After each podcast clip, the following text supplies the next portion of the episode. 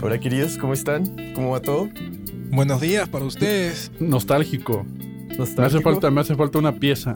¿Te hace falta una pieza, marica? ¿Qué, Sí, qué sí. pieza, weón? El, el, el perro Max que nos dejó Un, un po, weón. Un po, weón por ahí. Ah, Se le Sí, extraña. ¿A dónde te fuiste, Nalgón? ¿A dónde te fuiste que no viniste hoy, querido? Güey, se fue a Chile y se olvidó de nosotros. Ya nos cambió, ya no, ya no me habla, güey. Ya, no- ya me dejó de hablar.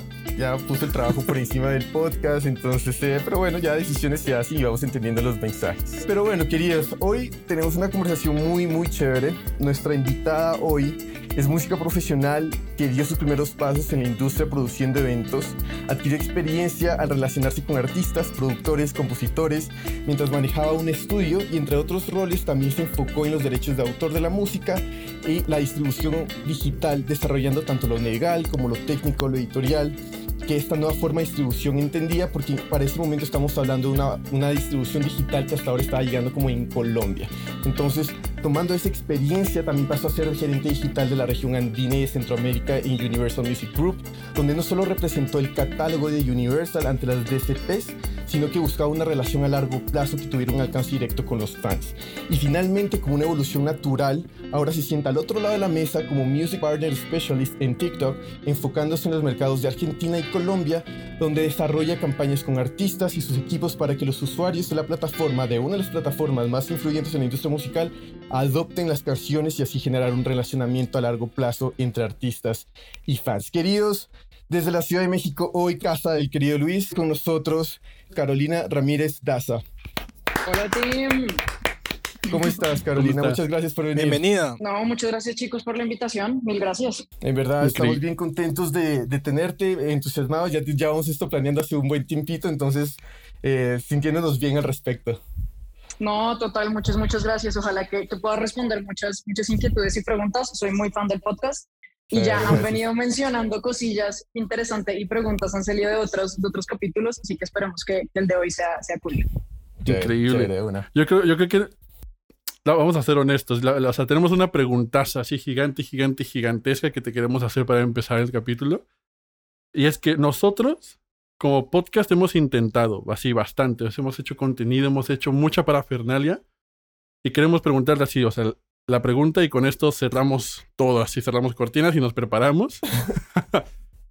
¿Cómo nos volvemos virales en TikTok? No, no es cierto.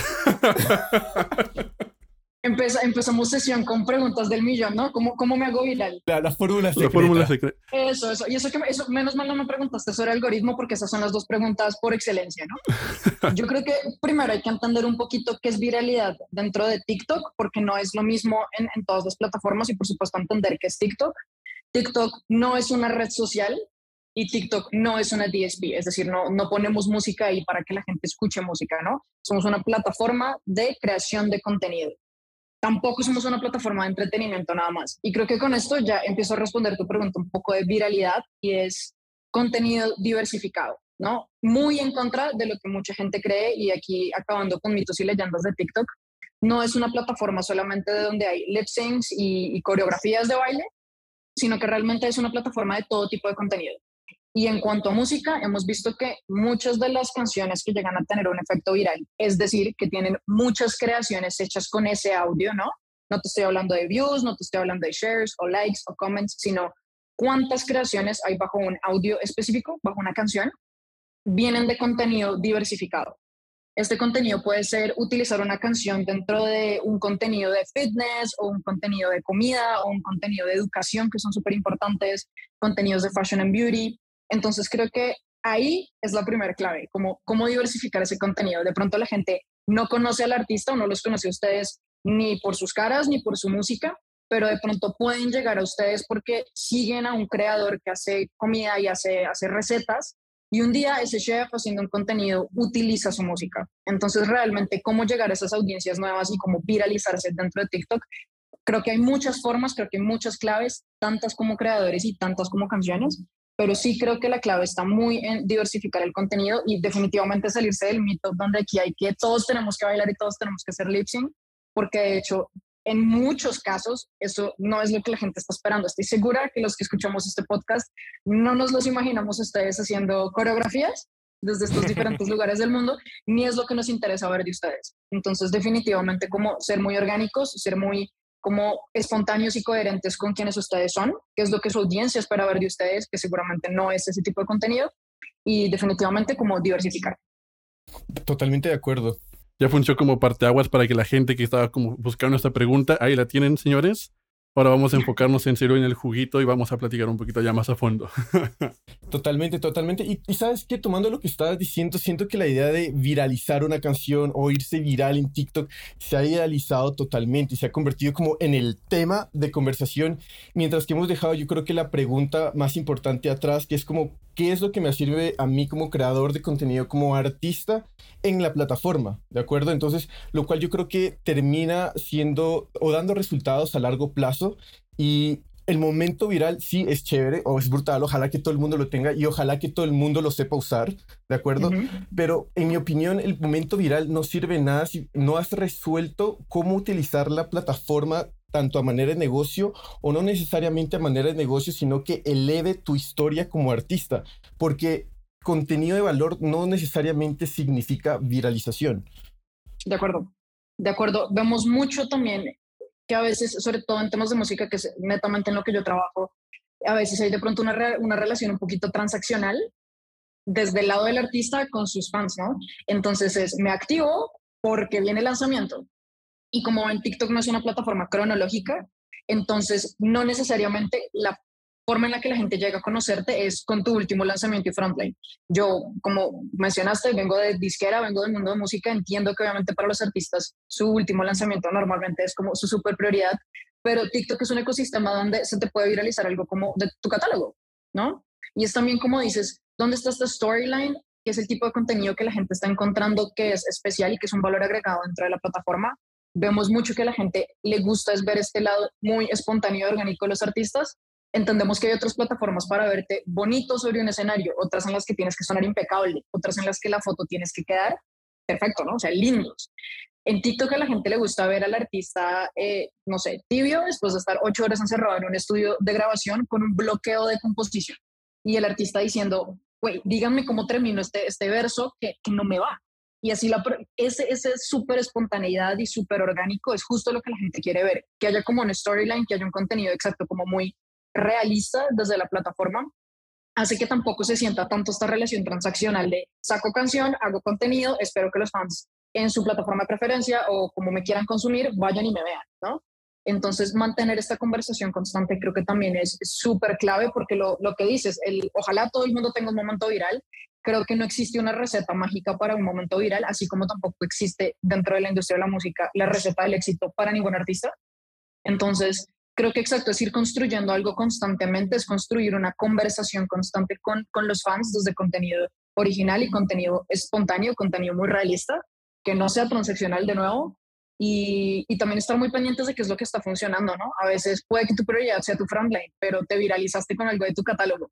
¿Cómo es más fácil que la gente llegue a conocer tu frontline? Pues que llegue a ti en algún punto. Y si llegó a través de, de tal vez algo de tu música vieja, que tal vez para ti, entre comillas, ya no era prioridad, pero estás consiguiendo la atención de nuevas audiencias con, ese, con esa viralidad, pues aprovechala, ¿no? Que de pronto es más fácil luego migrar esa atención de la gente a tu frontline a pretender como ignorar esa viralidad y simplemente como no, es que si no es mi última canción que lancé, no me sirve, ¿no?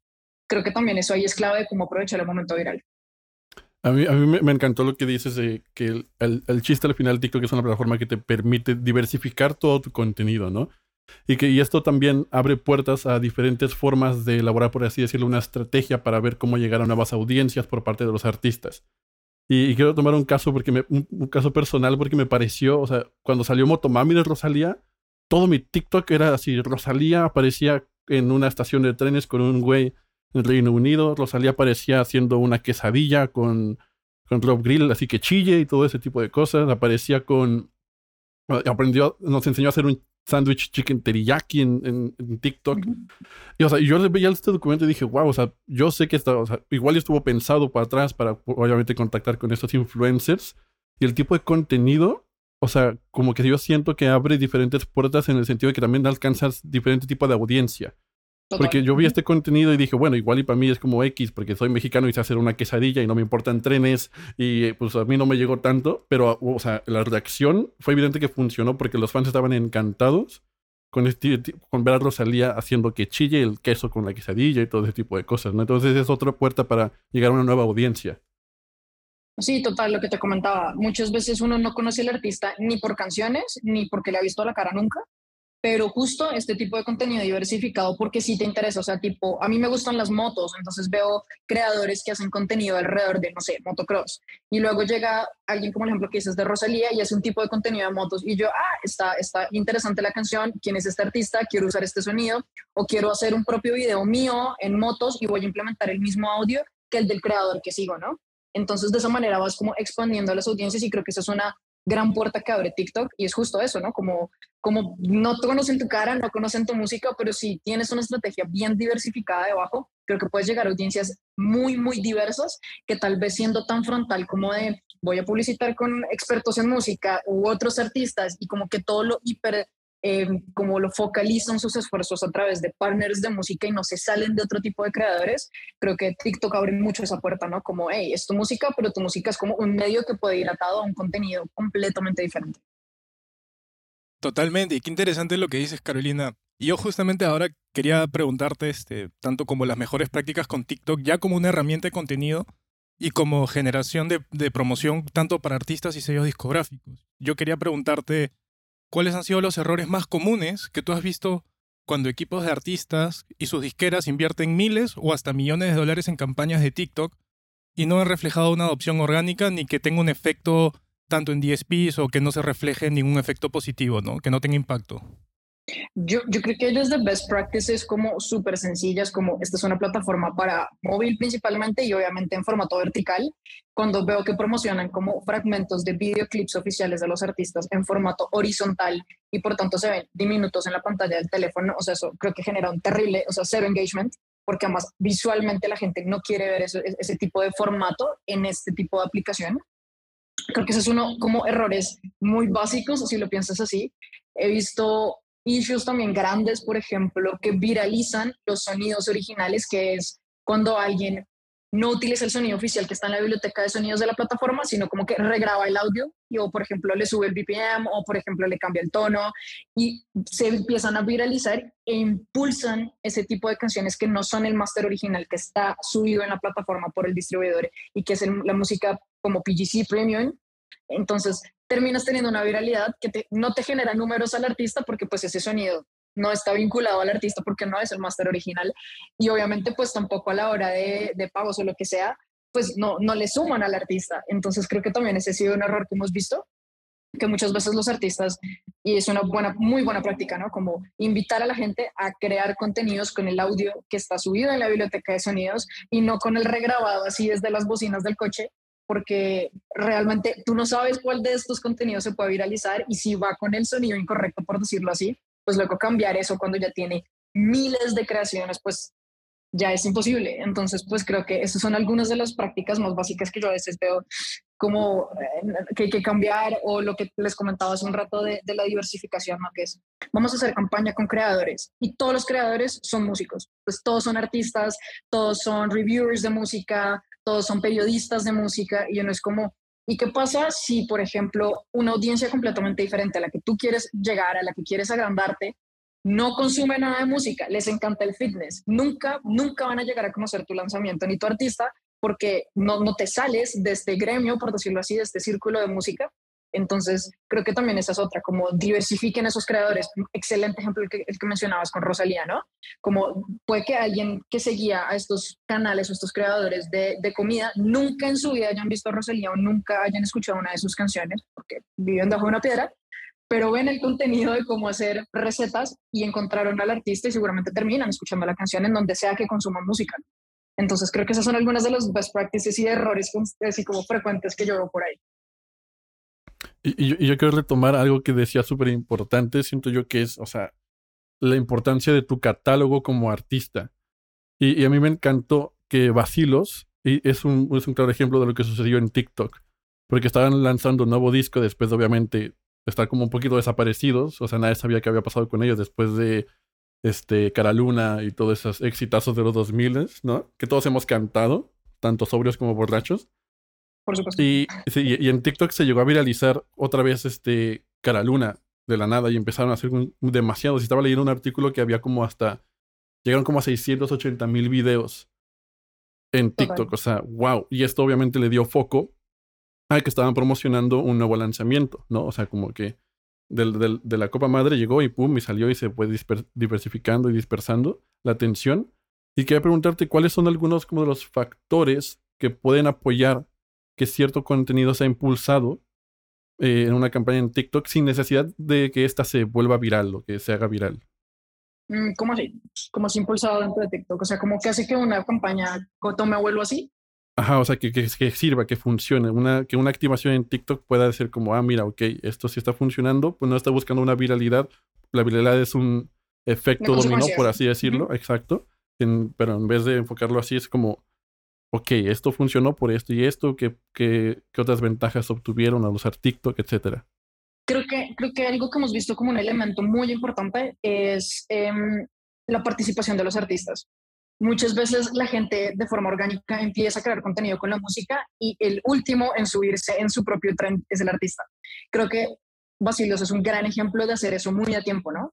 Entonces, de los muchos contenidos, tengo uno en la memoria que, he utilizado en varias presentaciones de masterclasses y es una chica haciendo un cover de batería brutal de mm, mi primer millón, creo, no recuerdo, tal vez.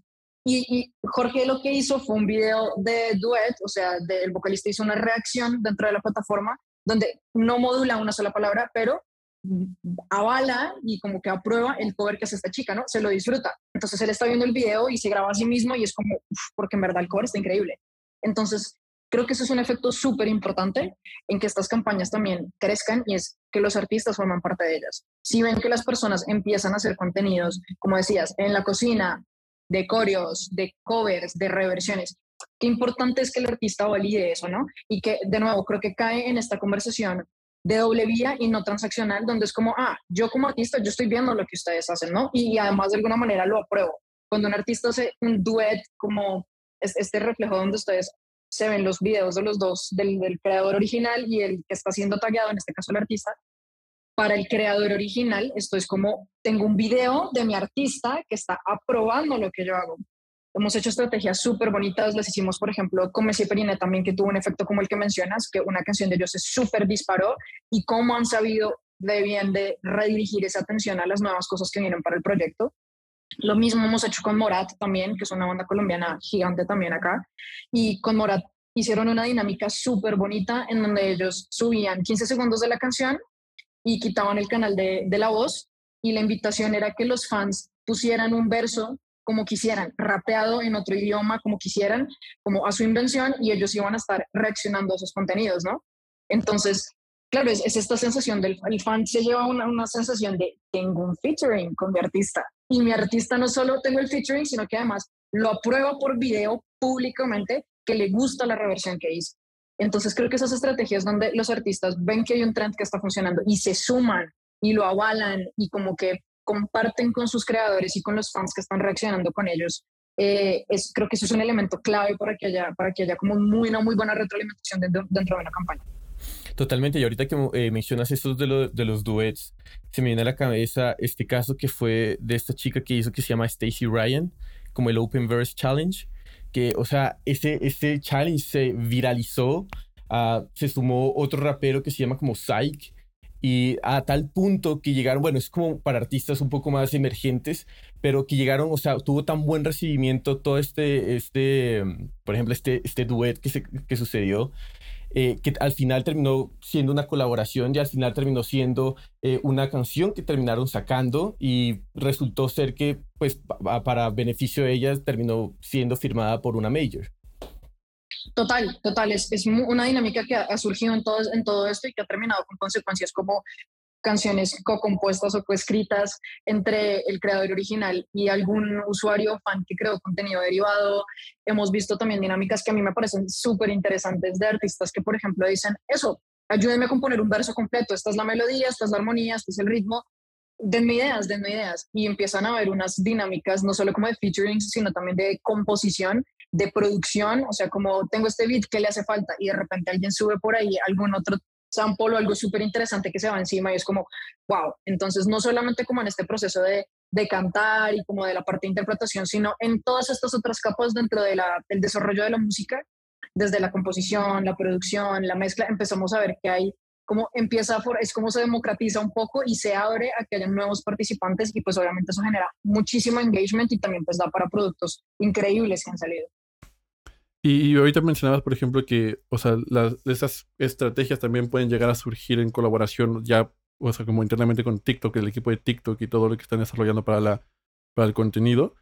Y te quería preguntar sobre en qué se fija TikTok para considerar a un artista como aliado de, de contenido, de estrategias. Por ejemplo, el contenido que salió el 14 de febrero con Carlos Rivera, este man, este, Ricky Martin diciendo como, ahí están mis playlists de amor, tal, tal, tal este, que las canciones mismas estén como disponibles en el catálogo de TikTok posicionadas en cierto lugar.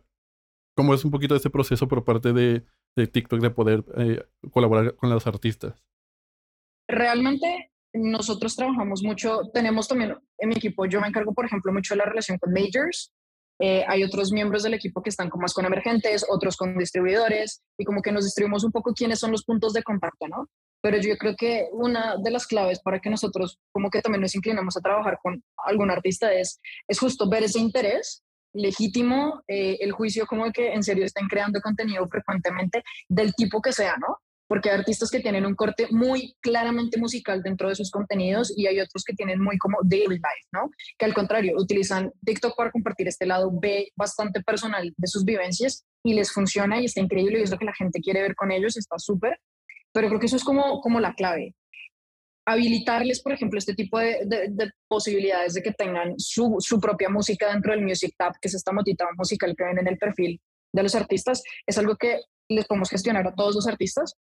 Y realmente, por ejemplo, ahí nosotros no determinamos el orden de las canciones en el perfil del artista, sino que simplemente están ordenadas por la canción que tenga más creaciones volvemos al punto que yo les decía de Frontline. Entonces, si un artista a mí me dice, no, no, no, es que yo quiero que cuando la gente se meta a mi Music Tab encuentre mi último lanzamiento de primero, pues realmente no funciona así. El recurso funciona ordenándolos las canciones por la mayor, por el orden en que tengan más creaciones. Entonces, si una canción tuya de catálogo es la que tiene más creaciones, es la que va a ir de primera. Entonces, hay muchos de estos recursos que ya simplemente están como establecidos, pero sí creo que el interés, la intención de hacer buenos contenidos, de crecer, he tenido conversaciones con artistas de todos los cortes y perfiles que ustedes se puedan imaginar, artistas que yo digo, no puedo creer que, está, que este artista, oh my god, es una leyenda, quiere entrar en la plataforma, y son artistas que de pronto no vienen de una generación donde sea como tan espontáneo para, para ellos el uso de este tipo de, de plataformas. Y creo que también cuando notamos ese interés de encontrar la narrativa correcta, o sea, como listo, si tú eres un artista que lleva 30 o 40 años de experiencia en esta industria y eres una leyenda, ¿Qué tienes por contar? ¿Qué quieres contar, no? Seguramente no quieres hacer dancing, seguramente no quieres hacer lip sync, seguramente no eres comedia. ¿Qué quieres contar? No, es que yo me quiero, yo tengo muchísimo como contenido de archivo de mis inicios de la carrera, o yo quisiera contarle a mis fans un poco como, sí, como, como una conversación mucho más espontánea de cómo llegué yo a estar hasta aquí, o como aspectos súper diferentes de mi personalidad, porque toda la vida me han visto como la súper leyenda y resulta que a mí también me gusta, no sé, la pintura y quiero empezar a compartir solamente este como hobby adicional.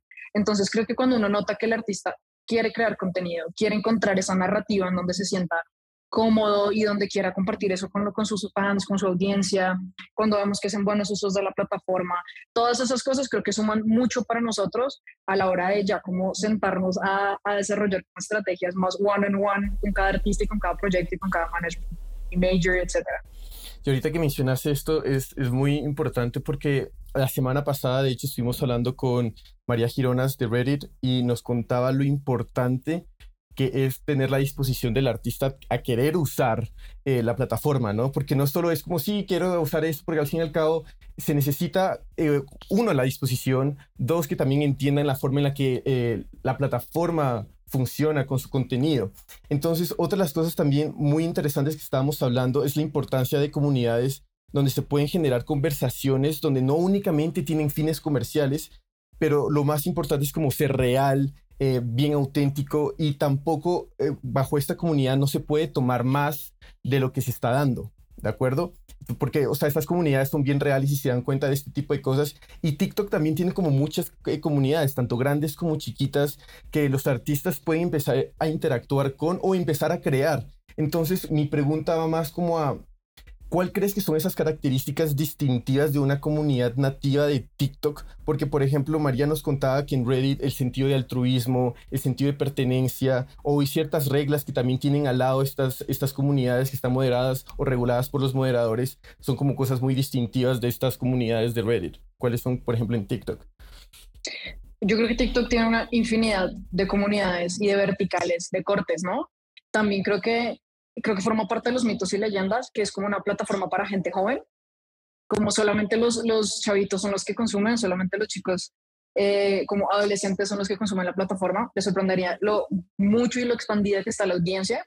Para diciembre de 2021, TikTok era el mayor buscador del mundo y no solo de contenido de entretenimiento, sino realmente como buscador. Tipo, si alguien quiere en este momento encontrar la forma más fácil de hacer una fórmula de Excel, seguramente va a entrar a TikTok a buscar un video de 15 segundos con esa explicación. Entonces yo creo que partiendo de esa realidad donde tienes una plataforma con infinidad de contenidos y de verticales, esas comunidades creo que te abren una enorme puerta a que el artista sea exacto, espontáneo y orgánico y que de pronto navegue muchas cosas de su personalidad y no solo la música y que llegue a esas audiencias, ¿sabes? Entonces, creo que es súper interesante cuando uno tiene esa disposición del artista también de, de abrirse y de mostrar otras cosas de él. Pueden ser facetas musicales como pasa con muchos, pero hay otros que tienen otros hobbies u otros gustos que no ni se imagina y son justo esas comunidades a las que puede llegar, son esas comunidades a las que puede crecer, ¿no? Que dice, bueno, a mí de pronto este tipo, no sé si su música, no sé si su cara o no lo conozco, pero me encanta esto que hace en ese hobby o en ese otro pasatiempo o en este lado B de su vida, ¿no? Creo que sí como plataforma general y como ecosistema Obviamente como reglas mínimas, por supuesto, ¿no? Y creo que los usuarios de TikTok también son eh, como muy sanos realmente y nosotros como plataforma súper estrictos como en cuanto a que sea un contenido que respete mucho la diversidad. Es una de las políticas de nosotros como empresa, ¿saben? Como fomentar la diversidad en la gente, inspirar la creatividad en las personas. Creo que los usuarios de TikTok en general en todas las verticales son tremendamente creativos. Yo me sorprendo de las formas en las que llegan a explicar cosas como una fórmula de Excel en 15 segundos, ¿sabes? Entonces creo que entendiendo un mar de posibilidades dentro de esta plataforma, creo que cada artista tiene como su propio nicho y su espacio por descubrir. Y creo que en la medida en que tengan la disposición de usar la plataforma ellos mismos en el contenido que consuman, seguro van a encontrar inspiración. Creo que es algo que nos pasa muy frecuente. Es como, usa la app y vas a ver que se te van a ocurrir ideas. Porque pues en el consumo diario van a ver cosas que les gusten y seguro se les van a ocurrir cosas por hacer que de pronto no están solo señaladas a su música, sino también a sus otros lados, lo que dices, como alejándose un poquito de algo tan netamente comercial, también como eso, contenidos de otros tipos que de pronto ellos pueden vincular con su canción por debajo, usan la versión premium, pero están hablando de algo que no tiene nada que ver y deja de ser tan transaccional y comercial un poco el uso de estas plataformas. Total, y además da a conocer al artista de una manera diferente, por ejemplo, explicando un hobby. Entonces la gente termina diciendo, América, no podía creer que compartía esto con, no sé, con Rosalía o con X otro artista. Entonces genera como otro, otro link, otro acceso en el cual la gente se pueda llegar a conectar. Y otra de las cosas que quería que, que navegáramos era de los artículos que te compartí, fue que, por ejemplo, digamos en la página For You, para los creadores es muy fácil llegar como a muchos fans casuales, ¿de acuerdo? Lo cual en su mayoría también se siente que a veces puede llegar a, a cumplir cierto tipo de objetivos a corto plazo que pueden ser, digamos, lo que las majors o ciertas marcas puedan llegar a buscar como un boost en streams o un boost en pre-saves o pre-ads, pero pienso es como difícil convertir esos fans casuales en stands, en hardcore fans. Entonces, como cuáles son estas mejores prácticas para traducir esos fans casuales como artista que tengo de estos fans casuales a, a, a un desarrollo a más largo plazo eh, con nuevos fans? Yo creo que esa es la pregunta de, de, todos en esta industria desde que arrancamos. ¿Cómo, ¿Cómo hago para que el fan ocasional se me vuelva el super fan que me compra merchandising? Creo que ese funnel, ese, ese embudo, es la clave del trabajo de todos nosotros. Realmente yo creo que hay buenas prácticas en general que van a repercutir en eso por ejemplo, y creo que nos pasa a cualquiera de nosotros. Si a ti te gusta una canción de un artista, entras a su perfil en cualquier plataforma y te encuentras con que no hay nada más, pues para ti es como, ah, lástima, me gustó, pero no hay nada más que oír, ¿no?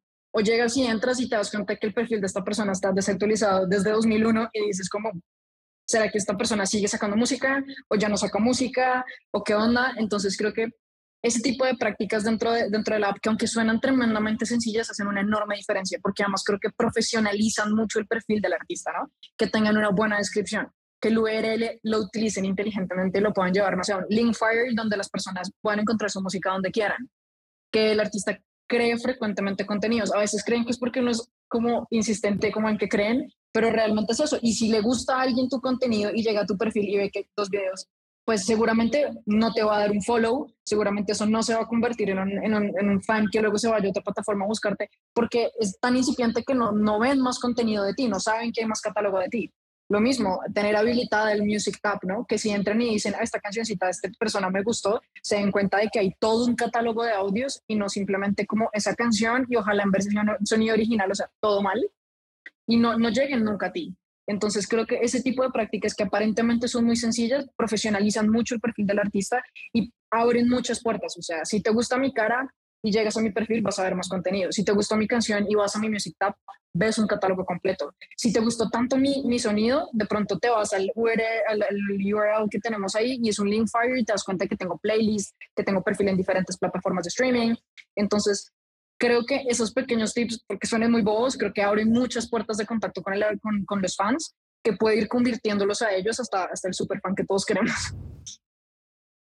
Totalmente. Y de hecho, este, ese es un objetivo que todos los creadores de contenido buscan, llegar a tener esa calidad de fans, ¿no? Que es muy importante. Y mira, ya quería cambiar la conversación hacia las nuevas tecnologías y el futuro de las redes sociales, tanto para los artistas y la industria musical. Ya hablando de cosas recientes, esta semana Mark Zuckerberg, no sé si viste, que subió un video del demo de los VR headsets que está desarrollando. Y me pareció fascinante cómo está avanzando la tecnología y cómo soluciona problemas de manera digital. De hecho, cada vez la tecnología se integra más a nuestra realidad, siendo nuestros teléfonos y nuestras computadoras, ordenadores, una extensión digital de nosotros. ¿Cómo está TikTok adaptándose a estas nuevas tendencias y productos tecnológicos ¿Y qué oportunidades como negocio ves surgir para los artistas y creadores de contenidos de la plataforma? Pues creo que esto va desde el lado muy personal y que fue grande, como gran parte de la PIO para mí de, este cambio un poco profesional, porque evidentemente tenía un corte netamente como de música y súper especializado con, con, con majors y, y fue justo esto. En mi opinión, esto es una forma totalmente nueva, no solo de monetización, sino de uso de la música, ¿no? O sea, antes la música era algo netamente para escuchar, para consumir, para sentarte a escuchar, ¿no es cierto? Que podías bailarla, por supuesto, que seguramente sonorizaba películas, etcétera. Pero es que este uso es completamente diferente. O sea, como la gente utiliza la música como medio para comunicar contenidos de verticales tan diversos, a mí solo lo que me parecía como asombroso, como que yo decía, bueno, esto, ¿sabes? No son sincronizaciones, entonces no es como lo que se hace cuando haces eh, jingles o cuando haces para películas, Tampoco es la gente sentada escuchando con unos audífonos un álbum entero de un artista. Esto es un uso de música completamente diferente que se permite y que está naciendo a partir de estas nuevas tecnologías, de estas nuevas aplicaciones. Entonces creo que en sí mismo, creo que en mi opinión, TikTok es una evolución en sí misma por la era digital de la, de la música, del uso de la música. Nunca antes nadie se planteó utilizar música para estas cosas porque si se dan cuenta es como el hilo que une todos los contenidos dentro de la plataforma, independiente de la vertical que sea. Entonces, el rol de la música es muy diferente, es algo que no sincroniza, no es el soundtrack, pero la gente no está sentada tampoco escuchándolo netamente como un álbum. Entonces, creo que el uso en sí mismo, creo que TikTok en sí mismo es como ese siguiente paso, al menos en mi opinión, como de cómo se de cómo de cómo se usa la música, de cómo se entiende la música. Entonces, para mí eso es increíble y la plataforma, como ven, constantemente está actualizándose y también probando mil cosas para poder no solo dar como espacios de visibilidad a artistas y canciones y playlists, etcétera, sino también de, exacto, de cómo de navegar dentro de estas posibilidades de la usabilidad de la música dentro de, dentro de estos contenidos que sube la gente. Hay mil herramientas, eh, cuando se sincronizan, no sé, filtros con canciones, entonces si tú utilizas X filtro va a sonar la canción. Y digo, o sea, pensar en esto hace 10 años o 15 o sea, ya de entrada, pensar en un filtro ya está bien loco, porque los teléfonos no venían con cámara. Pero además, pensar en que estos filtros vengan sincronizando música es como cualquiera de nosotros hace cinco años no se nos hubiese ocurrido algo así. Entonces creo que la plataforma en sí misma, cada una de estas nuevas tecnologías que se van implementando, son, están navegando nuevas posibilidades de la usabilidad de la música dentro del contenido, ¿no? Entonces creo que todo esto sí es como en mi opinión, netamente nuevo eh, y es producto de la era digital y del avance, del avance de las tecnologías. Totalmente de acuerdo y además yo creo que todas estas cosas que empezaste a numerar, tanto TikTok a cada rato, poniendo como este nuevo significado, este nuevo uso a la música dentro de, porque no es un sync, sino que es otro tipo de como uso, uso. que eleva, que eleva la, tanto la canción, que eleva tanto el contenido per se, hace que lo ponga en una gran competencia con otras grandes compañías como lo ha sido como Facebook, que lo ha sido YouTube, que poco a poco ya, por ejemplo, TikTok ha ido como tumbando estos rivales. Por ejemplo, ya a pesar de no tener, digamos, la misma cantidad de usuarios mensuales activos, los usuarios están mayor cantidad eh, viendo contenido en TikTok que lo están haciendo con, con, Facebook, por ejemplo. Ya el siguiente objetivo estaba leyendo, ok, wow, ¿cómo, ¿cómo tumbamos a YouTube? Entonces empiezan a utilizar diferentes tipos de herramientas, por ejemplo, ahora eh, que están utilizando a los 5 y quieren llegar a los 10 minutos de video para que la gente te siga consumiendo eh, contenido ahí. Y estas buenas prácticas que han hecho, yo creo que han sido también la clave para que TikTok sea lo que es hoy, tanto en general y también como para la industria musical, a tal punto que ha hecho que otras plataformas los terminen copiando ustedes. A mí algo que me gusta mucho de las posibilidades que abre la plataforma es justo como toda la, como los analytics que le ofrece a cada uno de los creadores desde su app, porque creo que esas buenas prácticas y esas posibilidades, exacto, de, de un minuto, de 30 minutos, de 3 minutos, perdón, y ahora de 10, vale decir la super aclaración que siempre hago en mis masterclasses y es, sigue estando solamente autorizado el uso de un minuto de música. Entonces, si te das cuenta, esto no se trata de subir el videoclip que tenías en otra plataforma de video streaming en TikTok. No es lo mismo, porque de hecho, de entrada, el tipo de licencias que nosotros manejamos no, no lo cobijan. Vas a poder usar solo un minuto de música. Entonces, ¿qué vas a contar en los otros nueve que te quedan de narración? ¿no? ¿Y qué es lo que la gente quiere ver ahí? Entonces, si bien evidentemente vamos creciendo, ¿no? Y todo el tema, creo que siempre van obligando también al usuario, al creador, a ver esta plataforma como algo diferente, como vamos por nuestro camino, ¿no?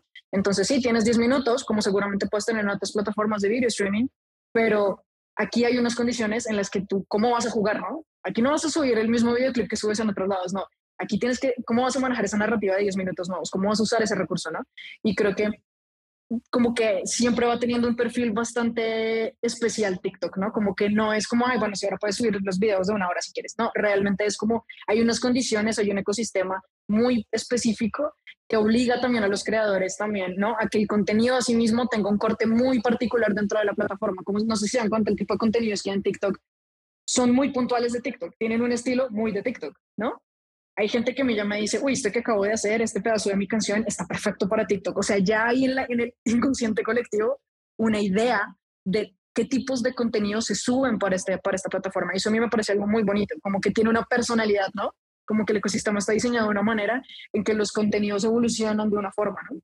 Que me parece súper, súper lindo. Entonces creo que para la industria de la música es exacto, es como un constante desafío también de dentro de estas condiciones y dentro de estas narrativas TikTok, cómo nos, cómo adaptamos, qué queremos contar, cómo lo vamos a contar, ¿no? Para que la gente lo escuche, la gente lo vea desde ahí. Entonces a mí me parece súper, súper interesante, como son herramientas que van creciendo muchísimo, pero también siguen teniendo esa personalidad y siguen conservando como ese estilo. Total. Ven, y queremos saber un poquito también tu perspectiva y cómo ves la industria más adelante, cómo la ves evolucionando desde el punto de vista en el que estás. No, sé, aquí nadie tiene como la última palabra, pero nos gusta especular mucho y queríamos preguntarte como cuál es tu perspectiva en hacia dónde ves evolucionando la forma en que la gente, la audiencia va a estar interactuando con la música, porque hemos visto, digamos, a, por ejemplo, Snoop Dogg hoy en día, que ya ha quitado todo lo que es de, Death Row, lo ha quitado y quiere hacer su propia plataforma por, por varias razones de cómo en este momento está funcionando eh, los payouts de los streams y cosas así. Pero entonces, hay, están sucediendo cambios que creemos que son bien relevantes para la industria, que van a terminar afectando a largo plazo. Entonces, como, ¿cuál es tu perspectiva aquí? Yo creo que me encantó toda la parte de especulación y opinión personal. Eh, yo siempre he visto desde mi perspectiva y de mi experiencia profesional que al final los usuarios hacen lo que quieren. O sea, tú les puedes poner un call to action súper claro, como ve y escúchame aquí, en este link, da clic. Que si la gente está interesado en ti, va a ir a escucharte o a verte donde le dé la gana, donde consuma, donde lo mejor le parezca, donde tenga su ecosistema de música, ¿no? Entonces yo creo que a veces nosotros como que nos centralizamos mucho en estas ideas y especulaciones porque estamos metidos dentro de la industria, pero si le preguntamos a alguien por fuera, que son claramente los que hacen la diferencia, los que consumen, los que interactúan, los que son los creadores, estoy segura que ninguno de nosotros cuatro Sí, está dentro de de ese- eso, sí, no. somos parte Sí, no. de millones de personas, no les interesa, ¿sabes? Como que finalmente van a ir jalando a donde quieran. Entonces yo digo, sí, o sea, artistas que abren sus propios eh, servicios de distribución o lo que sea, es como la gente va a seguir haciendo las cosas como mejor le parece. Si alguien es súper fan de Snoop y quiere escuchar su música, va a hacer lo que corresponda para encontrarla, ¿no? Y si realmente por comodidad prefiere una plataforma a otra porque le gusta más como tiene su ecosistema de playlist ya armadito, hermoso en alguna plataforma, va a prescindir de eso y va a seguir ahí metido, ¿no? Yo sí he visto mucho eso, como a veces tenemos grandes pretensiones, como que podremos, como si como que nosotros determinamos cómo funcionan y qué van a hacer los usuarios y al final los usuarios tienen completa independencia. Creo que a mí en mi empleo actual desde TikTok veo eso constantemente. Una cosa es la que yo quiero o la que las majors o el artista quiere y otra cosa muy distinta es la que los consumidores al final deciden y los usuarios de la plataforma deciden. En cuanto como a, a desarrollos así, yo creo que ya llega un punto en donde lo que les digo a la gente es dónde se siente más cómodo, ¿no? Yo no sé en qué termine todas estas iniciativas de artistas de sacar sus catálogos e irse por, por lados. Económicamente, sobre todo en Latinoamérica, la gente no está acostumbrada a pagar por música y pues sabemos que hay todo un tema social alrededor del poder adquisitivo, del uso de medios digitales para pagos, ¿no? Entonces también a veces creo que esto puede incurrir en dificultad de acceso al contenido, ¿no? Porque la gente, sí, claro, de pronto en Estados Unidos o en algunos territorios como Europa o de pronto, ¿sabes? Asia, de pronto es mucho más sencillo para la gente decir, escucho este álbum aquí, escucho este otro artista acá, pero creo que en, en Latinoamérica por lo menos, como estoy segura que lo saben, hay todo un issue de, de eso, de posibilidades de pago también, ¿no? Entonces hay muchas personas que no tienen una tarjeta de crédito. Entonces hay que pensar que de pronto incluso es para la gente complicado pagar un servicio y peor aún, si cada artista va a tener su propia plataforma para adquirir su contenido, pasemos eso de dólares a pesos colombianos, pesos argentinos, pesos mexicanos y es como, no, no sé, no sé cómo puede evolucionar porque creo que todos estos cambios dentro de la industria de la música que están pasando, no sé si están pensados para todas las audiencias. Entonces yo creo que las consecuencias de esos cambios dentro de la industria van a estar muy supeditados a las regiones, ¿no? Como hoy en día vemos, ¿no? Cómo van mutando los charts, cómo van mutando los usuarios de cada plataforma y el, el como perfil de cada uno de esos usuarios. Yo creo que eso es, va a estar, va, va a tener repercusiones muy distintas dependiendo del tipo de, territorios, ¿no? Entonces creo que no es lo mismo que Dogg espere que su audiencia gringa lo siga él en una, en una plataforma particular, a que espere que el resto de Latinoamérica que sea fan de él haga ese cambio también, ¿no? Porque hay otros montón de circunstancias por encima. Entonces creo que eso está muy supeditado a, cada uno de los mercados. Yo, compagino contigo porque yo siento que al final lo, interesante de la industria es que se creen diferentes formas de consumir, de interactuar con la música y ya el usuario decida, ¿no? Porque hicimos un capítulo nosotros sobre el futuro del streaming, todo eso, donde platicábamos un poco de esto y un ejemplo así clarísimo era el, el stem de Kanye West. O sea, ese güey, voy a sacar Donda 2 solamente en mi stem y solamente lo puedes comprar. Es como, güey, o sea, uno, está caro. Dos, o sea, viví la funcionalidad y era como, voy a tener que, like, tengo que poner la canción, descargarla directamente de tu sitio web para después de tu sitio web ponerla en el stem y ya poder usarla. O sea, era mucho. Entonces dije, bueno, igual y no es para mí, pero había gente, like, super fans de Kanye West que van a ir a comprar STEM 2, STEM 3, STEM 4, STEM 5, STEM 6, ¿no? Y de igual manera con el Metaverse y Web3 y todo esto, o sea, como que abre una, un mundo de posibilidades. O sea, tenemos amigos que están muy metidos en este tipo de proyectos, creando realidad virtual, realidad aumentada para los artistas y NFTs y todo, que también, o sea, digo, el mercado de NFTs y todo no es como muy bien recibido todavía por la mayoría y no saben muy bien cómo funciona, que, que hay como sus dudas y todo, pero abre demasiadas puertas. Y el chiste es como yo siento que va a terminar siendo como un tipo buffet, donde va a haber, mira, ¿tú qué quieres? ¿Tú eres vegano? Ah, ok, aquí hay ese tipo de comida para ti. ¿Tú quieres comida chatarra? Date, por acá. ¿Tú quieres tacos mexicanos solamente? Vale, pues aquí también tacos, ¿no? Y la regionalización de contenido, regionalización de estrategias y todo. Entonces es como súper emocionante todo lo que vaya a pasar. Y TikTok, o sea, tiene demasiadas oportunidades a nuestro punto de vista, creo, de poder in- incursionar y seguir rompiendo barreras en la manera en la que todos consumimos y nos entretenemos con la plataforma. No, absolutamente, absolutamente. Yo lo que les decía, me sorprendo de no solamente la capacidad de avances tecnológicos constantes, no solo de TikTok en general que hay dentro de la industria de la música, pero también de la creatividad de la gente. Creo que eso es lo que más me sorprende, como que uno dice, veamos, sí, cada vez la varilla está más amplia y más amplia de las posibilidades de lo que puede hacer el usuario y lo que puede hacer el creador de contenido, pero la gente constantemente la mueve, la mueve constantemente, porque salen con unas ideas increíbles y utilizan a total, o sea, full las capacidades que ofrecen cada una de estas plataformas. O sea, una verdad, me ha pasado, me he sentado a hablar con artistas o creators que me pueden dar clases a mí, que saben más de la usabilidad de la plataforma y tienen ideas completamente nuevas, disruptivas, en las que implementan todos los features de la, de la plataforma y que yo a veces digo, te voy a pedir una clase. Bueno. Realmente. Buena, buena, en verdad, Carolina, eh, ya hemos llegado al final de la conversación, en verdad esto ha sido brutal, has dejado varias joyas, te agradecemos un montón, en verdad no podemos darte más las gracias, en verdad, Muchas gracias. brutal. No sé si quieras darnos tus redes donde la gente también te pueda contactar, donde la gente te va a poder contactar o algún blog que quieras hacer de lo que estás haciendo o lo que se viene. Me pueden contactar por mi LinkedIn, que está por mi nombre, Carolina Ramírez Daza. Me pueden mandar como un invoice si quieren cualquier cosa. Los pongo en contacto con la persona correcta o si tiene que ver con música también, ahí estoy yo a la disposición de todo el mundo. General, ¿algún mensaje final que quieras dejar? Nada, que creo que, creo que sí he visto algo como desde que arranqué en esta industria, es que a veces la pereza por parte de los eh, artistas de aprender mucho sobre eso, nuevas tecnologías, nuevas narrativas, derechos y cómo monetizar su contenido es lo que creo ha impedido en gran medida que las industrias de la música latinas, sobre todo desde el lado independiente, crezcan. Yo le mando un mensaje a todos los que puedan oír esto. La música sí es un buen negocio, es un negocio rentable.